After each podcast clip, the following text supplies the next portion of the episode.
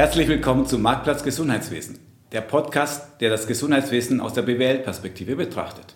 Mein Name ist Alfred Angerer, Professor an der ZHW für Management im Gesundheitswesen. Heute wollen wir uns zum Thema Kraft der Digitalisierung unterhalten. Irgendwie ist es eine gefühlte Wahrheit, Digitalisierung ist irgendwie schon wichtig, aber was bedeutet das wirklich für unser Geschäft? Welche Auswirkungen hat das Ganze? Was sollte ich eigentlich heute tun? Heute bin ich in Zürich unterwegs und mit mir hier im Studio habe ich einen Experte zum Thema digitale Transformation, Ben Tallinn. Ben, du betreibst die Wissensplattform morethandigital.info. Du hältst weltweit Vorträge zum Thema Digitalisierung und generell hilfst du Unternehmen, Organisationen, Regierungen beim Thema digitale Transformation. Erstmal herzlich willkommen hier. Danke. Was sollten noch unsere Zuhörer über dich wissen? Da gibt es nicht sehr viel noch zusätzlich zu wissen. Also im Endeffekt alles die Sachen, was du erwähnt hast, also toll, danke für die gute Recherche, ist eigentlich nur ein Abbild von dem, was ich halt immer so im Herzen mit mir trage. Wie können wir alle Digitalisierung, die ganzen Tech-Themen, alles Mögliche halt für jeden zugänglich machen. Und so versuche ich halt in meinem kleinen Möglichkeitenfeld äh, Leute zu informieren, diese zu begeistern und sonst noch was. Ich glaube, das ist so die Grundmission von mir. Sehr schön. Im Vorgespräch habe ich dieses Wochenende mit meiner Mutter telefoniert und gesagt, heute habe ich einen äh, Interviewpartner, den Mentalin. Hat, hat sie mich gefragt, was macht er? Ich sagte, etwas mit Digitalisierung. Und sie, aha, was bedeutet das überhaupt? Schaffst du uns aus deiner Sicht zu erklären, was bedeutet dieses ganze Digitalisierungsthema? Für mich speziell bedeutet es eigentlich das kritische Hinterfragen. Und ich glaube, dieses Hinterfragen müssen wir uns auch öfter stellen, weil Technologie ist schön, weil es neue Möglichkeiten ergibt. Aber ich selbst sehe Digitalisierung und meine Aufgabe in der Digitalisierung ist Bestehendes zu hinterfragen, Themen neu zu betrachten anhand der neuen Möglichkeiten, was wir haben. Also neuen technischen Möglichkeiten oder auch neuen Veränderungen durch unser Sozialwesen und so weiter. Also im Endeffekt nur kritisch sein. Ich mag solche Aha-Erlebnisse, falls es sowas gibt in deinem Leben. Gab es einen Augenblick, wo ein Blitz vom Himmel gefallen ist und dir gesagt hat, Ben, in der Digitalisierung, da liegt das Heil? Gab es sowas in deinem Leben? Ähm, es gibt manche Aha-Erlebnisse, wo man dann immer wieder zurückkommt und sich denkt, so, oha, hätte ich niemals gedacht. Also die Aha-Momente sind teilweise auch längerfristig zum Beispiel auch was zu Modern Digital geführt hat, dieses Aha-Erlebnis, dass wir eigentlich nur von Marketing-Texten über Digitalisierung und sonst noch was umgeben sind. Da war es ein riesen Aha-Erlebnis, wo mich die Leute eigentlich durchwegs auf jeder Konferenz weltweit gefragt haben, Ben, was ist eigentlich Digitalisierung oder was ist eigentlich digitale Transformation? Also weg von den ganzen Buzzwörtern hin zu eigentlich normalen menschlichen Fragen. Und ähm, ich selbst als Tech-Freak bin natürlich da naiv reingegangen und habe einfach gedacht, ja, jeder versteht es. Und ich glaube, das war so ein Aha-Moment, wo ich dann irgendwann mal herausgefunden habe, so ich muss mal aufhören von Spezialwissen zu reden und wir müssen mal anfangen, eigentlich Probleme von Grund auf äh, zu betrachten. Und da gehört eben auch die Grundbildung dazu und den Leuten zu helfen, diese Grundlagen zu verstehen. Und dieses Thema Grundbildung war im Vorgespräch schon ein großes Thema bei dir. Du hast mir erzählt, dass du gerne dein Wissen weitergibst und deswegen hast du ja auch diese Plattform morethandigital.info gegründet. Was war denn die Grundidee dahinter? Die Grundidee war der Frust eigentlich, das Ganze mal aufzulösen mit diesen Buzzwords und jeden leicht verständlich Experteninformationen zur Verfügung zu stellen. Und es ohne diesen ganzen Marketing und irgendwelche erfundenen Buzzwörter, also die ganzen erfundenen Wörter, sondern wirklich für jeden leicht verständlich, ohne, also wie ich es immer so schön sage, ohne Bullshit und ohne Marketing. Dass jeder einfach Zugang hat. Sowas wie Wikipedia mal kleiner gedacht und einfach verständlich gedacht. Fünf Minuten, ein Thema, du hast es verstanden verstanden. Braucht man das heutzutage noch? Es weiß doch jeder inzwischen, dass Digitalisierung wichtig ist und jeder hat über AI und Blockchain gehört. Provokante Frage. Äh, es ist durchaus provokant, aber auch überraschend. Für mich selber war es überraschend, dass Modern Digital eigentlich diese, diesen Zuspruch bekommen hat weil wir haben es geschafft, innerhalb von wenigen Monaten durch diese einfachen Themen Zehntausende Leute zu erreichen, die wir es einfach mal lesen wollten, was bedeutet es und was ist der Unterschied und wie kann man anfangen, wie kann man die ersten Schritte gehen. Und ich glaube, das war einfach so ein kleiner Schritt, wo ich gesehen habe, es braucht für verdammt viele Leute mal diesen Einstieg in diese Welt, um all die anderen Begriffe, die wir sonst herumgeschleudert werden, auch zu verstehen.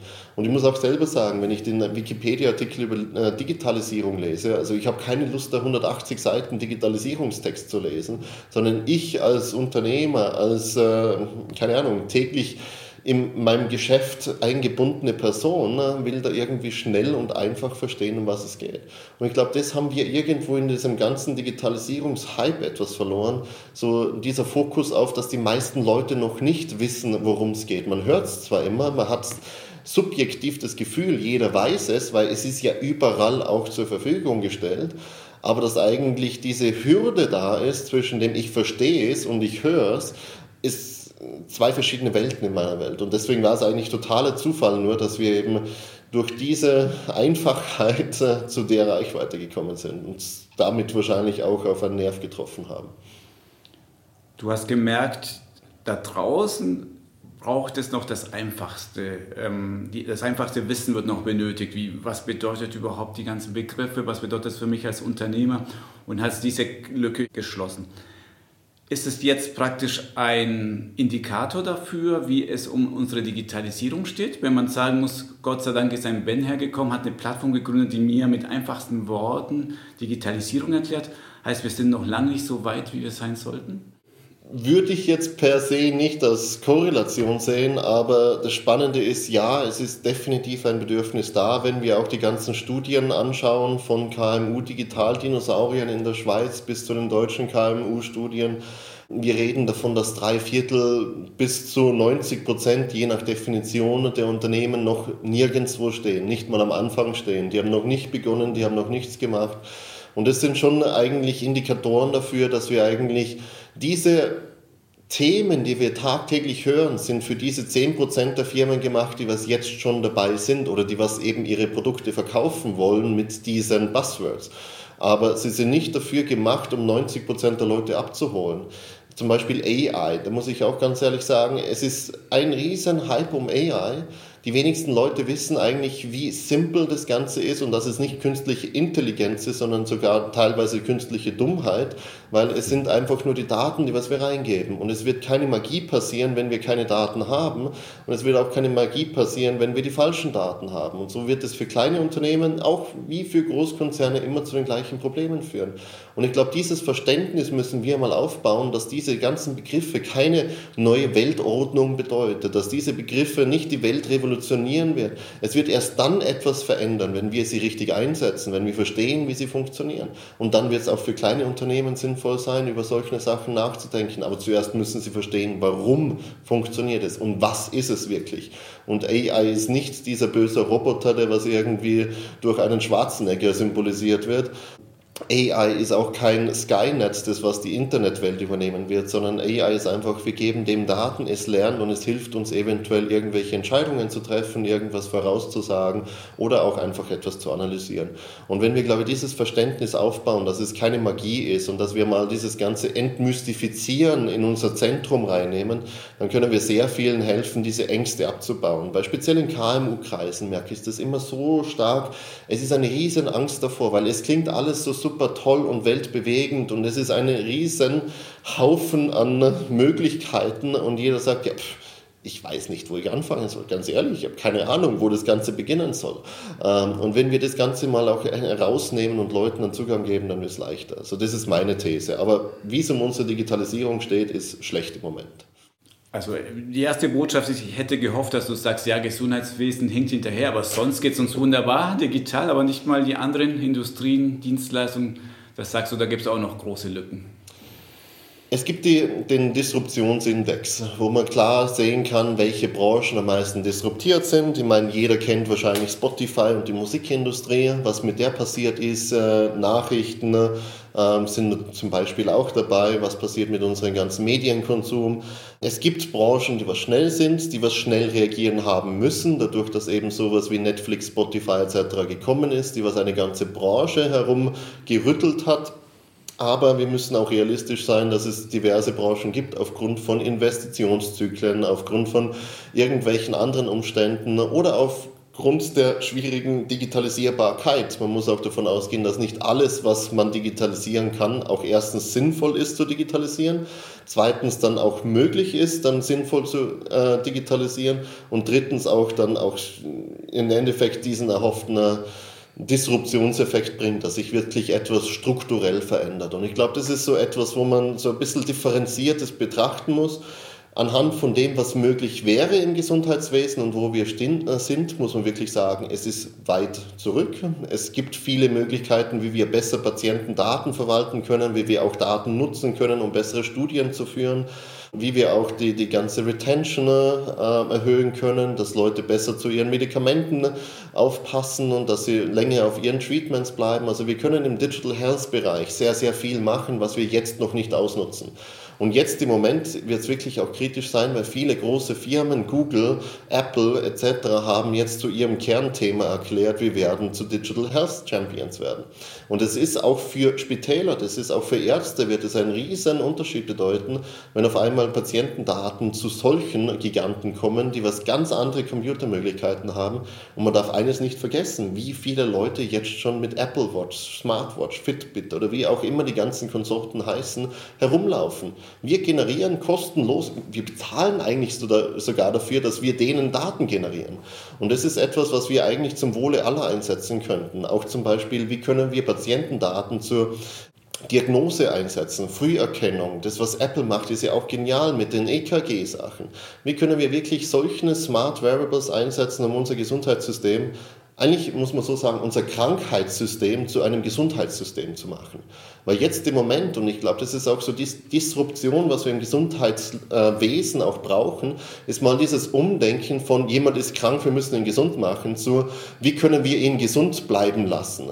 Nicht mehr auf Krankheitssystem fokussieren, sondern wirklich auf Gesundheit, auf Prävention. Und ich glaube, da ist eine riesen Chance im Gesundheitswesen zu sagen, wie können wir Leute langfristig tracken, Daten nutzen, um langfristig Gesundheit zu fördern und nicht nur im Krankheitsfall das Maximale an Outcome zu erwirken wirtschaften. Du hast ja die Apple Smartwatch erwähnt. Kam ja gerade diese Woche die Daten heraus, dass die Apple mehr Uhren verkauft äh, als die gesamte Schweizer Uhrenindustrie. Und das ist schon bezeichnend. Einerseits sagst du, da gibt es ja riesige Chancen. Wir können ja gerne mal diese Chancen ein bisschen vertiefen, aber letztendlich kann man ja ein positives Bild gestalten, so wie du es gemacht hast, über welche Möglichkeiten ergibt sich, indem wir jetzt Gesundheit fördern und äh, auf jeden Fall ein wichtiges Thema. Andererseits, was ich auch immer wieder sehe, ist, dass die Leute mit Drohszenarien arbeiten. Und ein bisschen ist es bei dir auch mitgeschwungen, nämlich wenn wir nichts tun, dann kommt Google, Facebook und wird einfach uns überrennen. Ist das tatsächlich eine Gefahr, die du da auch siehst, dass wenn wir zu träge unterwegs sind, einfach mal Amerikaner, Japaner, Chinesen wahrscheinlich uns überrollen werden? Also dieses Drohszenario, es ist immer schwierig. Ich versuche eigentlich keine Drohszenarien immer aufzuzeigen, aber es ist ein realistisches Szenario. Speziell wenn man betrachtet, wie derzeit diese Datenkraken, wie man so schön sagt, äh, versuchen, sich die Gesundheitsdaten zu holen, mit diesen schon erste Auswertungen zu machen etc. Das sieht man auch zum Beispiel bei selbstfahrenden Autos. Warum ist Europa so weit hinten in Sachen selbstfahrenden Autos? Weil sie die Kilometer nicht haben. Tesla hat, jeder Tesla, was auf der Straße fährt, generiert Daten für Tesla. Und dadurch, dass diese Systeme nicht in deutschen Autos verbaut sind, ist es halt schwierig, dann diese Daten irgendwann mal aufzuholen, wenn Tesla zehn Jahre lang Millionen Autos hat, die was auf der Straße für sie Daten sammeln. Und da genügen 20 Testautos von Mercedes auf einem kleinen abgeriegelten Raum oder 100 Testautos von BMW, äh, genügen da halt nicht, um die gleichen Daten zu sammeln. Und so müssen wir auch einmal, und das ist so etwas, was man in der EU seit dem Datenschutz eigentlich so seit dem GDPR mitbekommen haben, Daten sind heilig. Wir dürfen ja nichts mit Daten machen, Daten sind böse. Und da muss ich einfach widersprechen und sagen, wir haben die Möglichkeit, Daten zu sammeln ethisch zu sammeln, diese auch ethisch auszuwerten und damit einen Mehrwert zu schaffen. Und ich glaube, wir müssen auch irgendwann einmal dahin gehen, was können wir positiv verändern. Und ich glaube, wir müssen uns wesentlich mehr auf die Vorteile von diesen Daten und speziell im Gesundheitswesen konzentrieren, weil wir wirklich sehr viel damit machen könnten, wenn wir sie hätten. Und ich muss es wirklich so in dieser Art betonen, weil im Endeffekt, was passiert? Wir haben jetzt ein Gesundheitssystem, das was wir nicht mal zusammenschließen. Wenn wir beispielsweise ganze Europäische Union, alle Patientendaten mal zusammenschließen würden, alle CT-Scans, alle Auswertungen dafür zusammenschließen könnten, hätten wir schon einen riesen Datenstamm, mit denen wir arbeiten können, um unsere Gesundheit zu fördern, um wirklich Früherkennung zu haben, um Gesundheitsauswirkungen von Umweltgiften, von anderen Sachen frühzeitig erkennen zu können und nicht nur dann zu reagieren, nachdem die ersten Fälle aufgetreten sind, dann 20 Jahre Studien noch brauchen und nach 20 Jahren sagen wir, oh, dieses Pestizid hat aber dann für Hunderttausende Tote gesorgt zum Schluss, ähm, sondern wir können solche Sachen frühzeitig erkennen. Und ich glaube, das ist wichtig, dass wir einfach so eine positive Mentalität haben. Technologie kann uns helfen, Lösungen zu finden. Wir müssen sie aber trotzdem machen. Und ich glaube, dass einfach diese, man sagt immer so schön, die Kundenzentrierung, Digitalisierung fehlt einfach auch so etwas im Gesundheitswesen. Und ich habe damals, das war so eine, ein Change Camp, hat es geheißen, und da war es sehr spannend. Da waren knapp 100, 150 Change Management Berater, aber auch Experten in einem Raum. Und man hat sehr schön gesehen, was Disruption und Zukunft eigentlich für diese Leute bedeutet. Und das ist einerseits das nach innen gerichtete, ich sage dazu immer der managementgetriebene Change. Wir müssen optimieren und Kosten sparen und wir müssen unsere Prozesse optimieren. Und was ich ausdrücke, und das ist jetzt wirklich kein wissenschaftlicher Terminus, der nach außen gerichtete, der Leadership-getriebene Change, wo es wirklich darum geht, wo geht es in Zukunft hin, was können wir verändern, wie müssen wir vielleicht das System komplett neu umbauen. Und ich glaube, da müssen wir jetzt im Gesundheitssystem speziell darauf achten, dass wir nicht so sehr auf den operativen Change, wie können wir etwas Bestehendes, sozusagen die bestehende Box noch umschachteln, damit sie noch effizienter wird, sondern wie können wir überlegen, wie können wir die Box mal auf den Kopf stellen, vielleicht zerreißen und daraus eine Pyramide bauen, weil sie wesentlich mehr Sinn macht. Und ähm, dieses Zerreißen unseres Systems ist natürlich für viele ein, äh, ein Dorn im Auge, weil es wird viele Leute gefühlt man muss es immer so sagen, gefühlt den Job kosten, weil sie das Gefühl haben, in diese neue pyramidenartige Form werde ich nicht reinpassen mit meiner Eckigkeit. Ähm, man muss sie mitnehmen, da gehört auch natürlich Grundbildung dazu. Man muss die Leute aufklären, wie ich gesagt habe. Man muss einmal die Grundlagen erklären, warum verändert sich etwas. Und ich glaube, wir müssen auch wirklich sehr stark darauf schauen, wie können wir diese Box dermaßen erweitern, damit wir in Zukunft auch ein nachhaltiges Gesundheitssystem ermöglichen können. Weil man muss auch ganz ehrlich sagen, die Daten, die wir jetzt sehen im Gesundheitswesen, sind nicht ja, besonders erfreulich, wenn man bedenkt, dass ich irgendwann einmal 50, 60 Jahre alt werden soll. Und wenn bis dahin sozusagen die Kostenexplosion plus Gesundheitssystemkollaps anstehen, dann muss irgendwann einmal umgedacht werden. Wie können wir einfach skalierbare Technologien nutzen, um möglichst viel Impact zu haben auf möglichst viele Leute und das am besten global. Wie können wir das wirklich so vorantreiben, dass wir Kosten senken und auch den Ärzten mal wieder einen Freiraum schaffen, das zu machen, wo sie am besten sind und der Maschine diesen Teil lassen, das zu machen, wo die Maschine am besten ist. Weil eine Maschine kann Millionen verschiedene Parameter vergleichen und der Arzt hat einfach nur, oh, der Hals kratzt, ähm, es ist sozusagen rot und sonst noch was. Er kann vielleicht 15 verschiedene Parameter sehen, aber er kann nicht alles sehen. Und vielleicht macht es wesentlich mehr Sinn, mal wieder den Arzt ins Zentrum zu stellen mit dem Patienten und zu sagen, wie kann die Technologie rundherum dazu führen, dass erstens der Arzt mehr Richtung Gesundheitscoach wird und nicht nur Richtung Katastrophenmanager. Also wenn sozusagen schon alles kaputt ist, dann kommt der Arzt, sondern wie kann der Arzt mal wieder einen Dienst der Menschen leisten und wie können wir auch Technologie dementsprechend nutzen, damit wir den Menschen so lange wie möglich ein gutes Leben ermöglichen können und nicht nur im Notfall sozusagen einschreiten. So, sorry, war lang. da merkt man die Leidenschaft, ist doch super. Ich würde aber gerne zu einem Punkt zurückkommen, nämlich dieses Thema, du lebst ja davon, dass du Leute begeisterst. Man merkt ja auch, wie sehr du im Thema drin steckst und wie deine Augen leuchten. Wenn das ein Videopodcast wäre, müsste ich hier die Helligkeit runterdrehen. Die Frage ist jetzt, diese zwei Ansätze von wir machen eine Zukunftsvision, eine positive Zukunftsvision und sagen, Leute, was für eine Chance haben wir, versus dieses eher negative, Facebook überrollt uns ich, ich, verstehe vollkommen natürlich, dass du als Redner auf der Bühne sagst, natürlich muss ich positiv rüberkommen und Chancen. Aber findest du nicht, dass in der Praxis vielleicht dieses Drohszenario mehr Energie freisetzt? Oder blockiert es die Leute, wenn man sagt, oh Gott, oh Gott, ich habe in zehn Jahren keinen Job mehr, weil die Japaner oder der Roboter, was auch immer, meinen Job übernimmt? Ist das, was ist in deiner Erfahrung, wie, was ist wirksamer, um Leute wirklich zu aktivieren? Angst ist leider immer Gottes, äh, ja, das ist die große Problematik, was wir haben, wenn es um Change geht. 90% der Leute sind in ihrem Daily Job drinnen. Die sind froh, wenn sie das tagtäglich durchführen können, vielleicht ihre Arbeit dermaßen optimieren können, dass sie ihre Arbeit gut durchführen.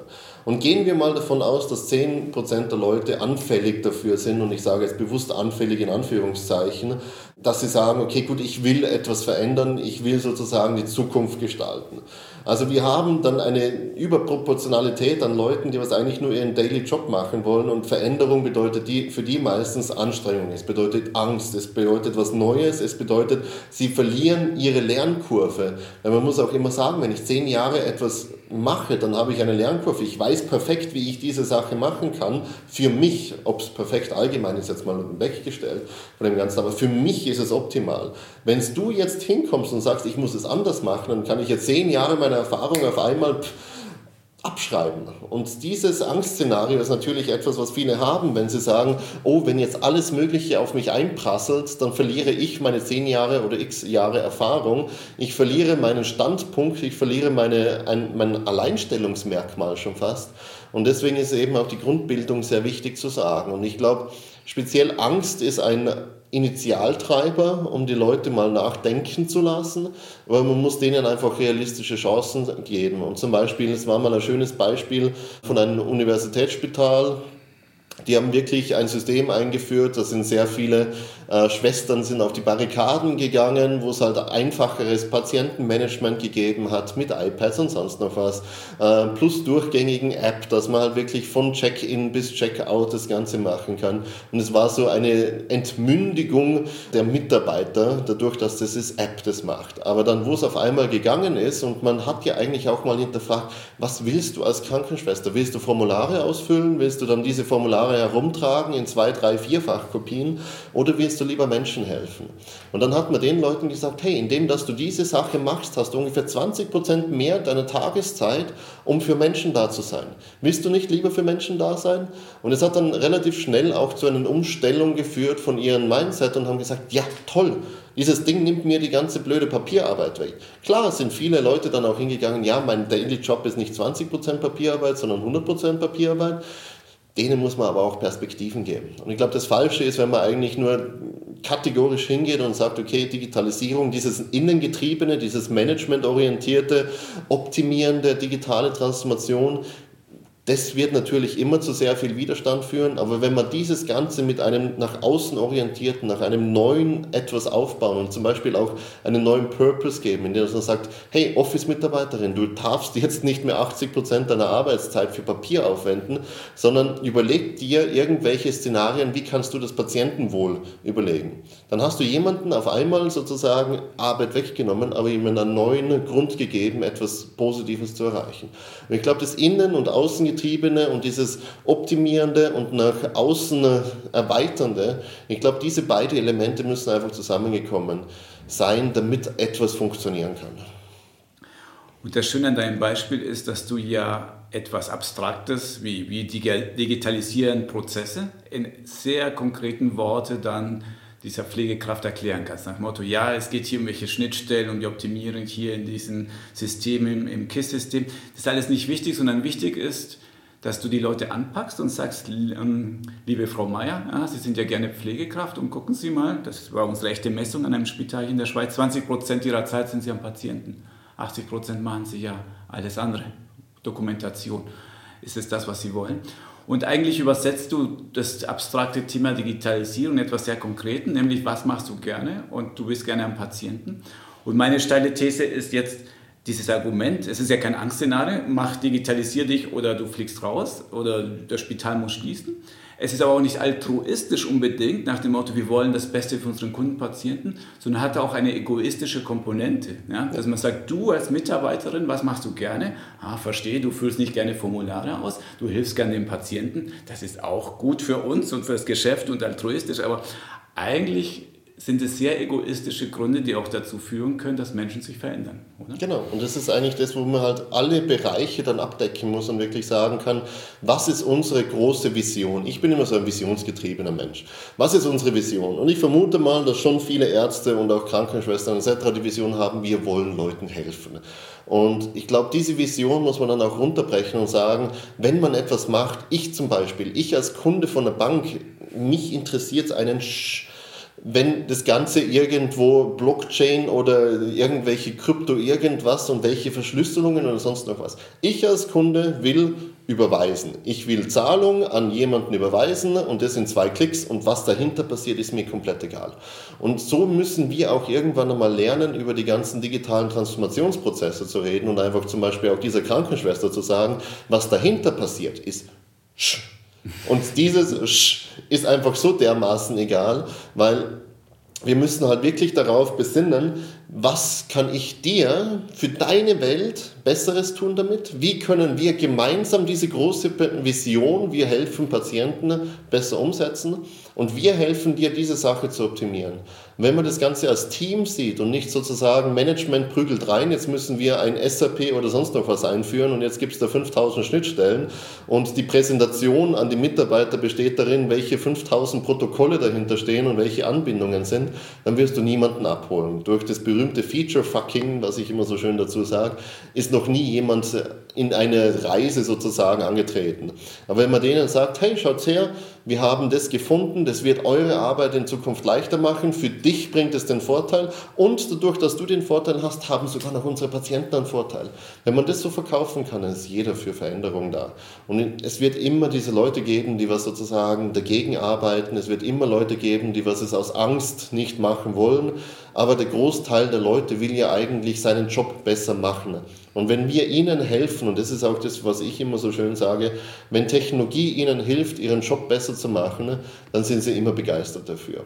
Aber wenn wir Technologie vor ihren Job stellen, dann werden sie nie begeistert sein, weil sie haben keinen Vorteil dadurch. Meistens leiden sie unter dieser Veränderung. Wie gesagt, sie verlieren Status, sie verlieren Erfahrung etc. Wenn wir diese Sachen nicht einbinden, dann werden wir Leute auf den Transformationsprozess verlieren.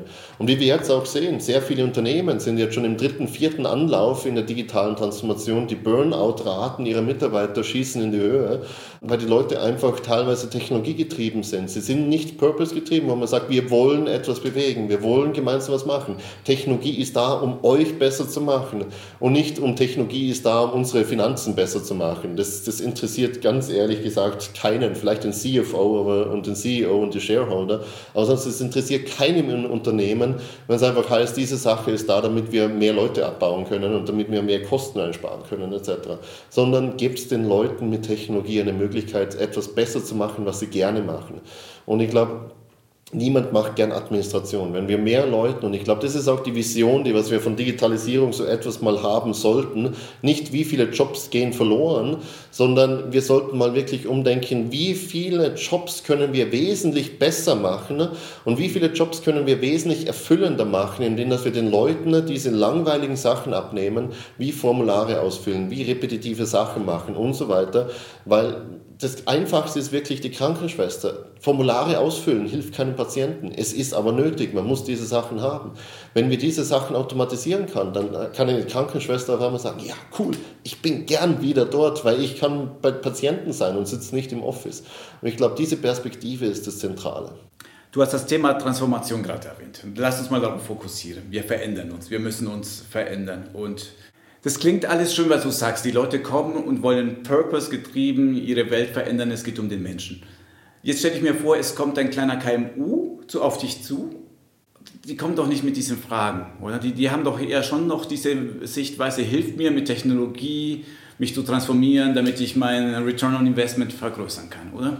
Also gibt es da nicht den Gap zwischen dem, was wir so als visionsgetriebenes Purpose Building haben und das, was tatsächlich den kleinen Industriebetrieb im Appenzell wirklich, was er heute braucht und was ihm wehtut? Das Problem ist teilweise, ich sage immer so schön dazu, Technologie wird als die Sirene der Neuzeit betrachtet. Es lockt dich an, es klingt alles schön und zum Schluss, wenn du da stehst, dann wirst du von dem Monster gefressen. Und so ist es für viele KMUs. Sie haben schon die ersten Projekte gehabt. Viele sind schon in dem Resignationsstatus drinnen. So, ja, bleibt es mir fern mit diesem tollen Digitalisierungsding, weil ich habe schon fünf Projekte gemacht und äh, hat mir nichts gebracht. Das Problem ist einfach, viele kommen, wenn sie Fragen haben, kommen sie als erstes mit Technologie.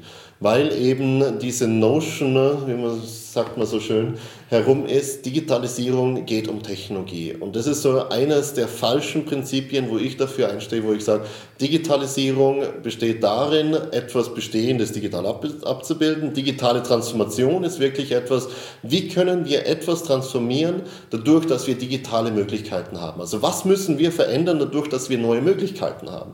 So einfach ist es eigentlich. Und wir müssen den Leuten helfen, eigentlich diesen Switch hinzubekommen von, wie können wir eigentlich etwas Bestehendes einfach abbilden, wie können wir bestehende Sachen einfach so machen, damit sie einfach digital sind, hin zu Themen, wie, wie können wir eigentlich unser Geschäftsmodell überdenken, weil auf einmal gibt es sowas wie ein Internet. Wie können wir ein Geschäftsmodell überdenken, weil auf einmal könnte der Kunde ja personalisiert etwas bestellen bei uns. War ja früher niemals die Möglichkeit. Wir haben ja immer rausgehen müssen, wir haben es immer aufschreiben müssen, wir haben immer Angebote schreiben müssen. Jetzt auf einmal gibt es einen Konfigurator und diesen Konfigurator kann man für irgendwie paar hundert Franken ne, kann man einkaufen und schon kann man ein personalisiertes äh, Produkt anbieten. Und das ist eigentlich, man muss den Leuten so ein bisschen auch die Möglichkeit Möglichkeit geben, mal neu zu denken, anhand von diesen neuen Technologien. Und das mein Verständnis mit den, ich sage immer so schön plakativ, diese 5% Digitalisierung und 95% Transformation, dieser digitalen Transformation, ist eigentlich das erste Prozent, was getrieben wird, dadurch, dass wir auf einmal verstehen, was gibt es an neuen Möglichkeiten. Es gibt das Internet, es gibt Konfiguratoren, es gibt vielleicht irgendwie einen Chatbot, mit denen wir den Kunden irgendwie Fragen beantworten können, etc. Und dann kommt eigentlich dieses Umdenken. Wie müssen wir uns neu ausrichten? Was müssen wir machen, damit wir diesen neuen Status, der was möglich wäre?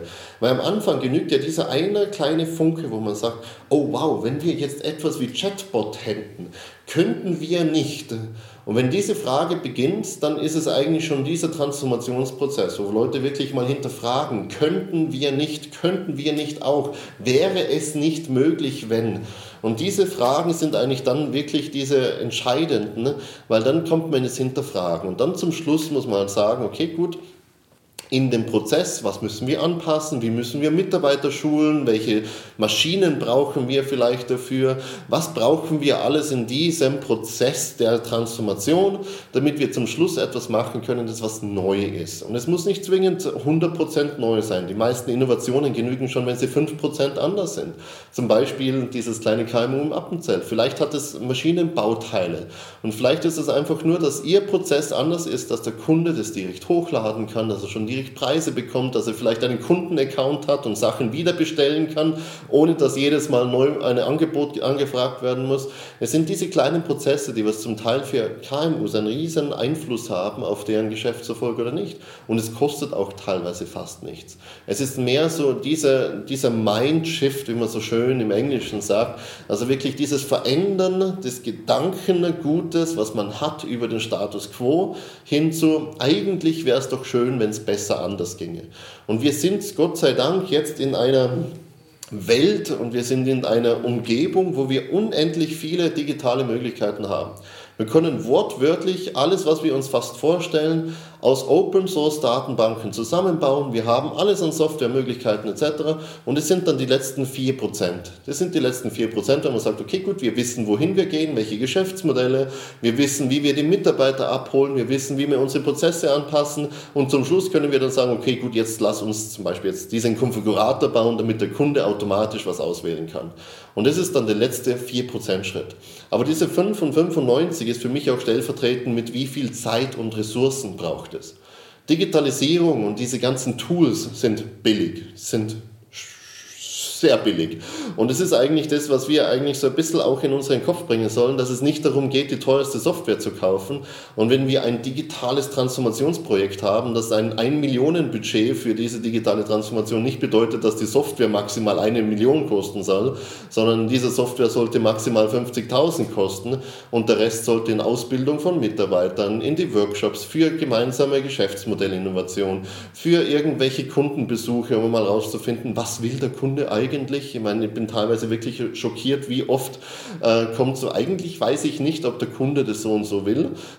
Also wirklich diese Zeit soll man sich nehmen und es ist halt wirklich Vielleicht ist es auch der digitale Transformation so was wie ein Weckruf, mal wieder zum Kunden zu gehen, mal wieder zu fragen, was willst du eigentlich, was würde dein Leben erleichtern und anhand von diesen Antworten mal zu überlegen, wie könnten wir etwas machen oder wie könnten wir etwas verändern, damit dieser Kundennutzen hervorgebracht wird. Und zu einem Großteil wird natürlich irgendwann einmal Technologie eine, eine Rolle spielen. Wie gesagt, so ein Konfigurator braucht eine Webseite und diesen Konfigurator, aber das kann man dann einbauen, wenn man weiß, was man braucht. Aber nicht am Anfang hingehen und sagen, oh, der Konfigurator kann 5000 verschiedene Sachen. Ne? Äh, wir brauchen diese 5000 Sachen, weil es klingt toll. Und zum Schluss findet man raus, dass der Kunde eigentlich schon super happy wäre, wenn er sich eigentlich nur einloggen kann, seine CAD-Sachen hochladen kann. Und zum Schluss kann er diese Bestellung einfach wiederholen und wiederholen, so oft wie er will.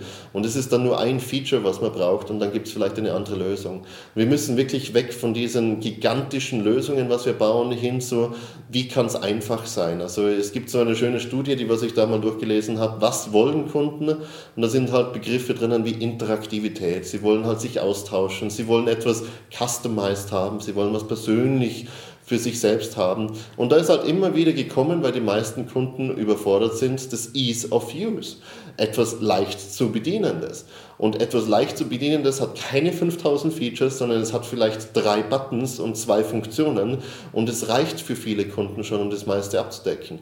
Und ich glaube, da muss man auch wieder mal hin und sozusagen rausfinden, was sind diese drei Funktionen, was sind diese fünf Funktionen oder vielleicht zehn, die was wirklich einen Mehrwert dem Kunden bringen. Und da muss man halt nachfragen. Und zum Beispiel ich als Patient würde es auch toll finden, anstatt 20 Formulare auszufüllen, mal einfach einmal das App online zu schalten und da werden alle meine Daten reingelagert. Da habe ich die ganzen Kontaktdaten von meinen Schwestern, von meinen, von meinen ähm, Arzt etc. Ich kann darüber mein Menü bestellen und sonst noch was. Ich will doch nicht da irgendwie 20 verschiedene Sachen ausfüllen müssen, bevor ich mein Mittagessen bekomme. Ist mir schon passiert. Und es war wirklich etwas, wo ich mal gedacht habe, so, das, das kann einfach nicht sein aus Kundensicht jetzt, also ich als Patient, dass ich diese Aufgabe übernehmen muss, weil sie drinnen die Prozesse nicht im Ding haben. Und da steht nicht die Technologie im Vordergrund, sondern da steht einfach nur dieses Ease of Use, Sachen einfach machen ne, im Vordergrund. Du hast ja gerade ein flammendes Plädoyer dafür geleistet, für die Grundbotschaft. Redet doch mal mit euren Kunden, findet mal raus, was sie wollen und überlegt euch, wie euch Technologie unterstützen kann. Wenn man das so erzählt, nickt jeder mit dem Kopf und sagen, ja, auf der Ebene, das klingt so banal. Ja. Warum kommen wir immer wieder bei diesen Talks, ja, egal ob du TED-Talk machst oder deine oder meine Reden, man kommt ja zu solchen Schlüssen und das klingt so logisch und trotzdem müssen wir das hier im Podcast wiederholen. Was hindert uns daran, noch besser zu verstehen, was der Patient, was der Kunde von uns will? Aus meiner Erfahrung raus sind es oft diese, ich weiß besser, was der Kunde will, als mal dem Kunden zuzuhören. Also diese Notion of, ich weiß alles besser. Das ist speziell natürlich für Leute, die was lange in der Branche sind, die was sehr lange in diesen ich sage immer so schön, in dieser Blase gefangen sind, die was halt sagen, ich arbeite so lange da drinnen, ich weiß, wie das funktioniert, mir muss niemand mehr was sagen. Das ist so der erste Fehler, den was ich teilweise auch bei mir selber schon entdeckt habe, muss ich auch zugeben, dass ich oder auch die anderen das Gefühl gehabt haben, oh, ich weiß doch besser, wie es ist. Natürlich muss man manchmal Sachen auch ansprechen, weil bevor es das iPhone gegeben hat, hat auch niemand gesagt, ich brauche ein iPhone. Aber was die Leute gesagt haben, ist, hey, es ist wirklich anstrengend. Ich muss Fotoapparat haben, ich brauche ein Handy, ich brauche die Sachen. Ich habe 20 verschiedene Dinge und da muss man halt einfach gut zuhören und mal verstehen, auch was das Grundproblem ist und so diese Sachen zusammenfügen. Und ähm, da muss man einfach wirklich rausgehen. Und das bedeutet Arbeit. Und ich glaube, diese Sache, deswegen habe ich am Anfang gesagt, die Sirenen der Technologie. diese Arbeit wollen wir abnehmen, indem dass es einfach toll klingt. Wir schaffen eine Software an und zum Schluss funktioniert die Software nicht und dann ist die Digitalisierung schuld und dann ist alles, äh, ja, dann ist alles schlecht, weil einfach, ja, diese Software hat nicht funktioniert. Aber dass es eigentlich unsere Arbeit ist und das ist eben das, was ich gesagt habe, wo es dann meistens daran scheitert, einfach einmal wirklich einen Arsch hoch zu bekommen, sorry, dass ich es so ausdrücke, aber einen Arsch hoch zu bekommen, rauszugehen, mal die Leute zu fragen, was ist eigentlich, was ihr wollt und anhand von diesen Sachen auch selbst selbstkritisch zu sein. Und da sind wir am zweiten Punkt, wo es dann auch oft scheitert, diese Selbstkritik so, ich habe jetzt 20 Jahre lang etwas gemacht, was man eigentlich besser hätte machen können. Ich meine, da muss man sich ja selbst schon einen, äh, wie soll ich schon fast sagen, eine Niederlage eingestehen, indem man sagt, ich habe 20 Jahre lang etwas gemacht, was der Kunde nicht gewollt hat, was nicht optimal war, etc. Und das muss man sich natürlich erstmal eingestehen. Als Externer ist es immer leicht hinzugehen und zu sagen, ich kann ein System disruptieren. Das ist immer das Leichteste. Das war eigentlich immer meine Aufgabe. Bis ich mal so wirklich festgestellt habe, dass es für die Leute teilweise die Welt war, die was man in diesem Moment eingerissen hat. Und ich glaube, das ist auch etwas, wo man halt sehr, sehr darauf achten sollte, wo können wir Leuten helfen, diese Selbstachtung zu wahren, diese Angst vor dieser Veränderung zu nehmen, weil du kommst hin und wenn wir das jetzt metaphorisch betrachten, du gehst hin und sagst, dieses Haus, ne, ist nicht gut. Ich reiße mal das ganze Haus ab. Du hast jetzt 20 Jahre lang dieses Haus aufgebaut, alle Wände sind nach dir eingerichtet, alle Bilder, was da drinnen sind, es ist alles deines, was du hast, aber ich reiße dir das Haus ab. Schauen wir mal, wie es in Zukunft ausschaut. Im Endeffekt sagst du, du hast jetzt 20 Jahre lang Zeit investiert in ein Haus, das was jetzt auf einmal weg ist. Und dann schaut man mal, ob irgendwas anderes kommt. Und es ist für viele einfach so wirklich die Entwurzelung. Deswegen heißt es ja auch so schön Disruption dass das Ganze eben rausgerissen wird. Und da ist es einfach so, deswegen müssen wir das auch schon, also mir kommt schon vor, als ob ich teilweise so ein bisschen wie ein Prediger bin, äh, der was irgendwie das Gleiche, wie du auch schön sagst, immer wieder das Gleiche runterpredigt, aber es kommt immer auf die gleichen Elemente hin. Aber das ist auch ungefähr so, wenn jemand sagt, du musst einen Marathon laufen und niemand fängt an zu laufen, dann muss man einfach irgendwann einmal so lange sagen, du musst laufen, du musst laufen, du musst laufen, bis jemand diese Angst genommen hat, diesen Start zu überqueren, weil meistens, und das ist auch etwas, was die Erfahrung zeigt, und deswegen fokussiere ich mich meistens sehr auf die ersten ein, zwei Schritte, ist es für die Leute nur so, sie müssen die ersten zwei, drei Schritte machen. Sie müssen einmal über diese Stolpersteine drüber kommen, was Start oder sonst auch wie heißen kann. Und wenn sie die ersten zwei, drei Schritte haben, dann sind sie in Bewegung und dann können sie was machen. Und deswegen sollte man auch wirklich, und das empfehle ich jeder Organisation, die was sich einen großen Change oder auch einen großen Transformationsprozess aussetzen muss, und man muss es schon fast so sagen, sie müssen es, äh, weil das Alte kann nicht ewig bestehen bleiben, ähm, dass man klein startet und den Leuten eigentlich wirklich ein Gefühl gibt, so, du hast zwei, drei Schritte gemacht, siehst du, es funktioniert. Und lieber diese Schritte kleiner machen, diese Schritte realistischer machen und diesen Leuten wirklich sagen, hey, wir können einfach mal probieren, ne, keine Ahnung, wir können mal Mitarbeiter-Feedbacks digital machen haben wir nicht nur allgemein Feedback, das ist ein anderes Thema. Aber sondern wir können es einfach mal so machen, damit die Leute so einen kleinen Schritt haben, so, oh, das ist doch toll. Und da muss man wirklich fokussieren, was ist auch da der Mehrwert. Einfach nur etwas zu machen, damit was gemacht ist, ist nie gut, sondern immer einen Mehrwert kreieren. Und dann kann man auch größere Projekte stemmen. Und ich glaube, das ist auch etwas, das was sehr viele Unternehmen entweder in der DNA drinnen haben. Viele Startups haben es in der DNA, immer Veränderung, immer was Neues. Großkonzerne haben es verlernt oder speziell auch so Gesundheitswesen oder sonstige sehr starre Branchen, die was halt über lange Zeiten planen. Sie haben verlernt, diese Disruption zu leben. Es muss sich was verändern stetig, es kommt was Neues. Ähm, die Technologiebranche lebt ja davon, dass jedes Jahr ein neues iPad und ein neues iPhone und neue Telefone und neue Computer und sonst noch was kommen. Ähm, Im Gesundheitswesen sind es vielleicht neue Medikamente, aber das Grundprinzip war immer das gleiche. Patient kommt rein, muss behandelt werden, Patient geht wieder. Also dieses Prinzip hat sich nicht geändert, aber dadurch, dass das iPhone zum Beispiel gekommen ist, hat sich natürlich das Nutzerverhalten verändert weil sehr viele Leute sind auf diesem Ding unterwegs und dann muss man eben rangehen und sagen, okay, gut, wir als Klinik müssen halt auch das abbilden. Wie können wir uns gut im Internet darstellen? Wie können wir Ängste vor Kliniken nehmen? Wie können wir Leute begeistern für Gesundheit, für Gesundheitswesen? Und da muss eben auch das Umdenken stattfinden und da muss man eben klein starten und das aber wie gesagt, zum Schluss wird es immer so sein, man reißt ein Haus ab, in dem jemand schon sein Leben lang lebt oder seit einer großen Zeit lang lebt, das, was er sich eingerichtet hat, wo er sich wohlfühlt und zum Schluss heißt es, dieses Haus wird nicht mehr da sein. Es ist egal, ob es klein ist und nur ein Raum abgerissen wird, aber du nimmst ihm etwas weg und deswegen wird es zu dem predighaften, wiederholenden, wir müssen uns verändern, es muss was kommen etc., was auch falsch ist zum Teil, muss ich auch sagen, aber man kann es leider nicht besser ausdrücken, weil dieser Wandel muss eben kommen. Das ist wie das Beispiel mit dem Marathon. Solange niemand läuft, muss man halt die ganze Zeit sagen, ihr müsst es nur laufen. Aber diesen Schritt zu machen und den Leuten zu zeigen, wie man den ersten Schritt macht, das ist die Herausforderung. Also dieses mit dem Training anfangen, klein anfangen und durchaus auch betonen, dass die Leute, die ja wertschätzen, bisher Gutes getan haben. Also wie gesagt, ja. wir reißen euer Haus ein, aber nicht, weil es jetzt schlecht war und weil ihr 20 Jahre hier Mist gebaut habt, sondern weil wir etwas Neues, Schöneres aufbauen wollen. Ja. Jetzt hast du sehr häufig das Thema kleine Schritte genommen und du hast auch sehr häufig das Wort Konfigurator. Jetzt bin ich jemand, ja, der mag Konfigurator, das klingt toll, meine Firma braucht Konfiguratoren. Ja.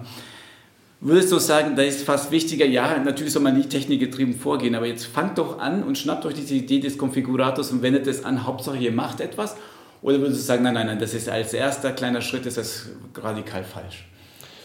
Ich glaube, der erste Schritt ist wirklich einmal rauszufinden, wo kann man vielleicht mit einer kleinen Sache etwas machen. Wenn es der Konfigurator ist, dann ist es der Konfigurator. Aber im Endeffekt muss man wirklich sagen, wenn es zum Beispiel für den Kunden einfach nur einfacher wäre, wenn er Daten hochladen kann, anstatt dass er es jedes Mal über irgendwie WeTransfer, E-Mail oder sonst noch was schicken muss, dann wäre das ein kleiner Schritt. Mal auszutesten und zu sagen, okay, gut, jetzt gibt es einen Upload-Bereich auf unserer Webseite. So kannst du einfach deine Daten bei uns verwalten. Wenn das ein Bedürfnis ist des Kunden, um zu sagen, ja, ich will die Daten, was ich dir geschickt habe, erstens sehen und zweitens darauf zugreifen können, dann wäre das schon einmal ein kleiner Schritt, wo man wirklich sagen kann, es bringt einen Mehrwert, kostet vielleicht nichts oder wenig und mit dem kann man schon mal die ersten Erfolge erzielen. Und ich glaube, diese ersten Erfolge sind einfach wichtig, erstens einmal auch um die Kunden mal abzuholen und vielleicht kommen auch durch diese ersten Erfolge weitere Ideen, weil vielleicht kommt der Kunde und sagt, hey, wenn ich nicht nur meine Dateien online sehen kann, wenn ich nicht nur meine Patientenakten online sehen kann, sondern vielleicht schon darüber auch buchen könnte, ähm, dann wäre das doch toll. Und so kann man dann das weiter ausbauen und sagt, okay, gut, mit deinem Login kannst du nicht nur deine Dateien hochladen, sondern du kannst auch deinen Arzt buchen zum Beispiel. Du kannst jetzt deine Patientenakten anschauen, du kannst deine Entlastungspapiere und sonst noch was anschauen. Ähm, du hast alles in einem Account drinnen, aber wenn du nächstes Mal zu uns kommen kannst, dann kannst du anhand dieses Dossiers, kannst du gleich wieder einrufen. So schaffst du Transparenz, so schaffst du Vertrauen und so kannst du in kleinen Schritten eigentlich etwas aufbauen. Und irgendwann einmal findest du raus, oh, okay, langsam ist es größer geworden als gedacht. Jetzt müssen wir das Ganze halt anders andenken. Und dann beginnt sozusagen die große Transformation, wo man wirklich dann rangeht. Es geht nicht mehr darum, nur Dateien hochzuladen und einen Termin zu buchen, sondern auf einmal geht es so etwas wie eine digitale Patientenwelt oder eine digitale Welt, die was wir halt aufbauen müssen. Und für diese Welt müssen wir uns dann auch anpassen. Da müssen wir eben Personal schulen, da müssen wir unsere Prozesse anpassen. Wir müssen einfach auch mal überlegen, wie funktioniert unser Patientenfluss durch das äh, Krankenhaus, wenn wir es digitalisieren, weil es wird vielleicht nicht das gleiche gleiche sein müssen, sondern wie können wir das optimieren? ich glaube, das sind dann so die kleinen Projekte, die dazu führen, dass die Leute auch denken beginnen. Weil wie gesagt, wenn man so die ersten zwei, drei Schritte macht, dann findet man auch raus, okay, ich muss vielleicht diesen Schritt größer oder kleiner machen, dann ist es weniger anstrengend oder dann ist es besser. Ich sollte vielleicht nicht auf dem Schotterweg laufen, sondern ich sollte vielleicht auf der Straße laufen, weil dann bin ich schneller. Ähm, diese Learnings muss man einfach irgendwann einmal dann einpflegen und so kommt man dann auch zu sehr, sehr guten Lösungen von komplett an immer alles umzubauen, macht teilweise Sinn, wenn nachher noch genug Kapital da ist, so eine Komplettlösung auch anzupassen. Weil das ist auch ein Problem. Viele, wenn sie große Transformationen machen, verausgaben sich ist ungefähr so, wie die meisten, die was Häuser kaufen, auch sagen, okay, gut, wir können uns ein Haus für 2 Millionen leisten. Wir geben jetzt 2,2 Millionen aus, weil das ist das größte Haus, was wir uns für dieses Budget leisten können. Haben aber vielleicht vergessen, dass durch Reparaturen anfallen, dass man es vielleicht einmal anpassen muss, etc. Und dann kommt sozusagen diese Existenzangst, was vor weiteren Veränderungen dann, was hinderlich ist für weitere Veränderungen. Und ich glaube, das ist einfach etwas, das müssen sich auch Leute so ein bisschen bewusst machen. Wenn Transformation gemacht wird, dann werden Also wie man so schön sagt, wenn gehobelt wird, fallen Späne und es werden immer Späne anfallen. Es, man muss auch realistisch sein, 87% der digitalen Transformationsprojekte versagen, auch weil sie unter anderem teilweise zu groß angesetzt werden, weil sie nicht durchdacht werden, weil sie die Leute nicht mit einbeziehen oder wie ich am Anfang gesagt habe, einfach nur, es wird für eine Million Budget, wird eine Software für eine Million gekauft und dann wird es einfach den Leuten vorgesetzt und dann müssen sie Friss oder Stirb machen. Und es sind eben auch diese Grundsatzfehler. Also im Endeffekt muss ich so sagen, wenn große Projekte anfangen mit einem großen Projekt, aber immer noch in Rückhand sozusagen genug Budget, genug Kapazität haben, um dieses große Projekt im Notfall nochmal komplett neu aufzuziehen.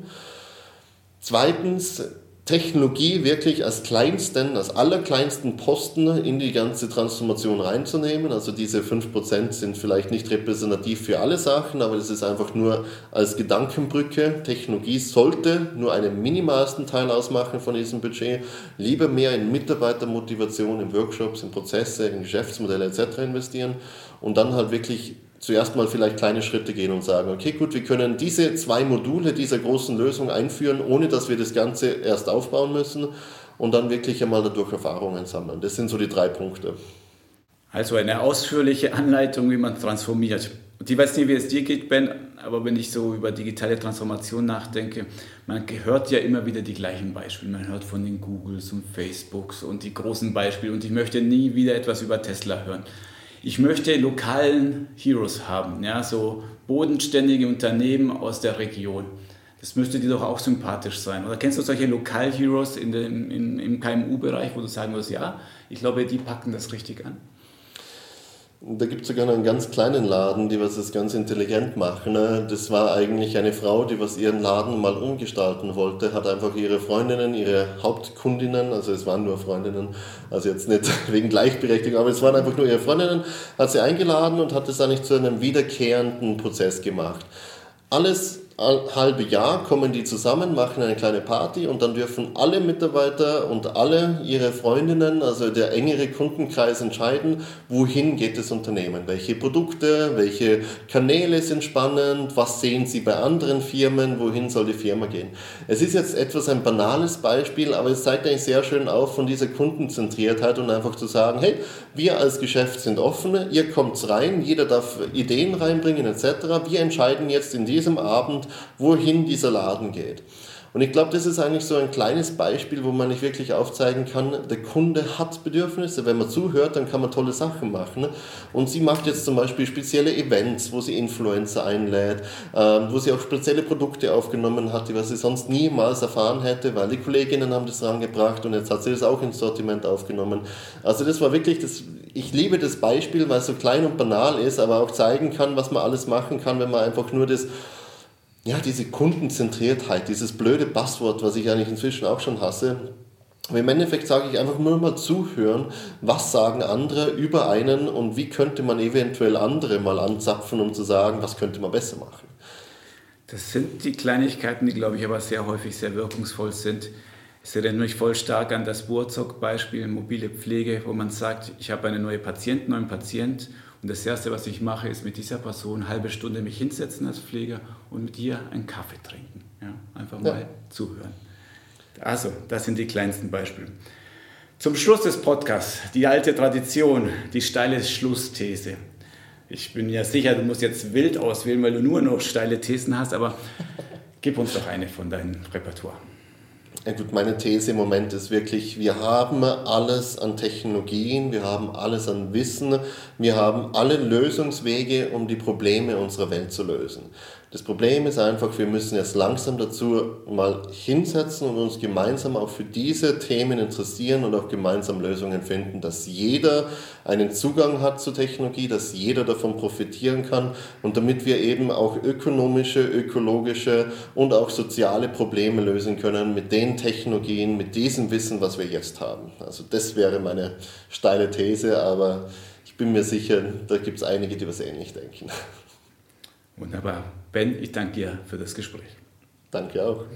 Das war unsere Folge Marktplatz Gesundheitswesen. Kommentare, Lob und Kritik wie immer gerne an info@gesundheitswesen.org. Vielen Dank fürs Zuhören und bis zum nächsten Mal.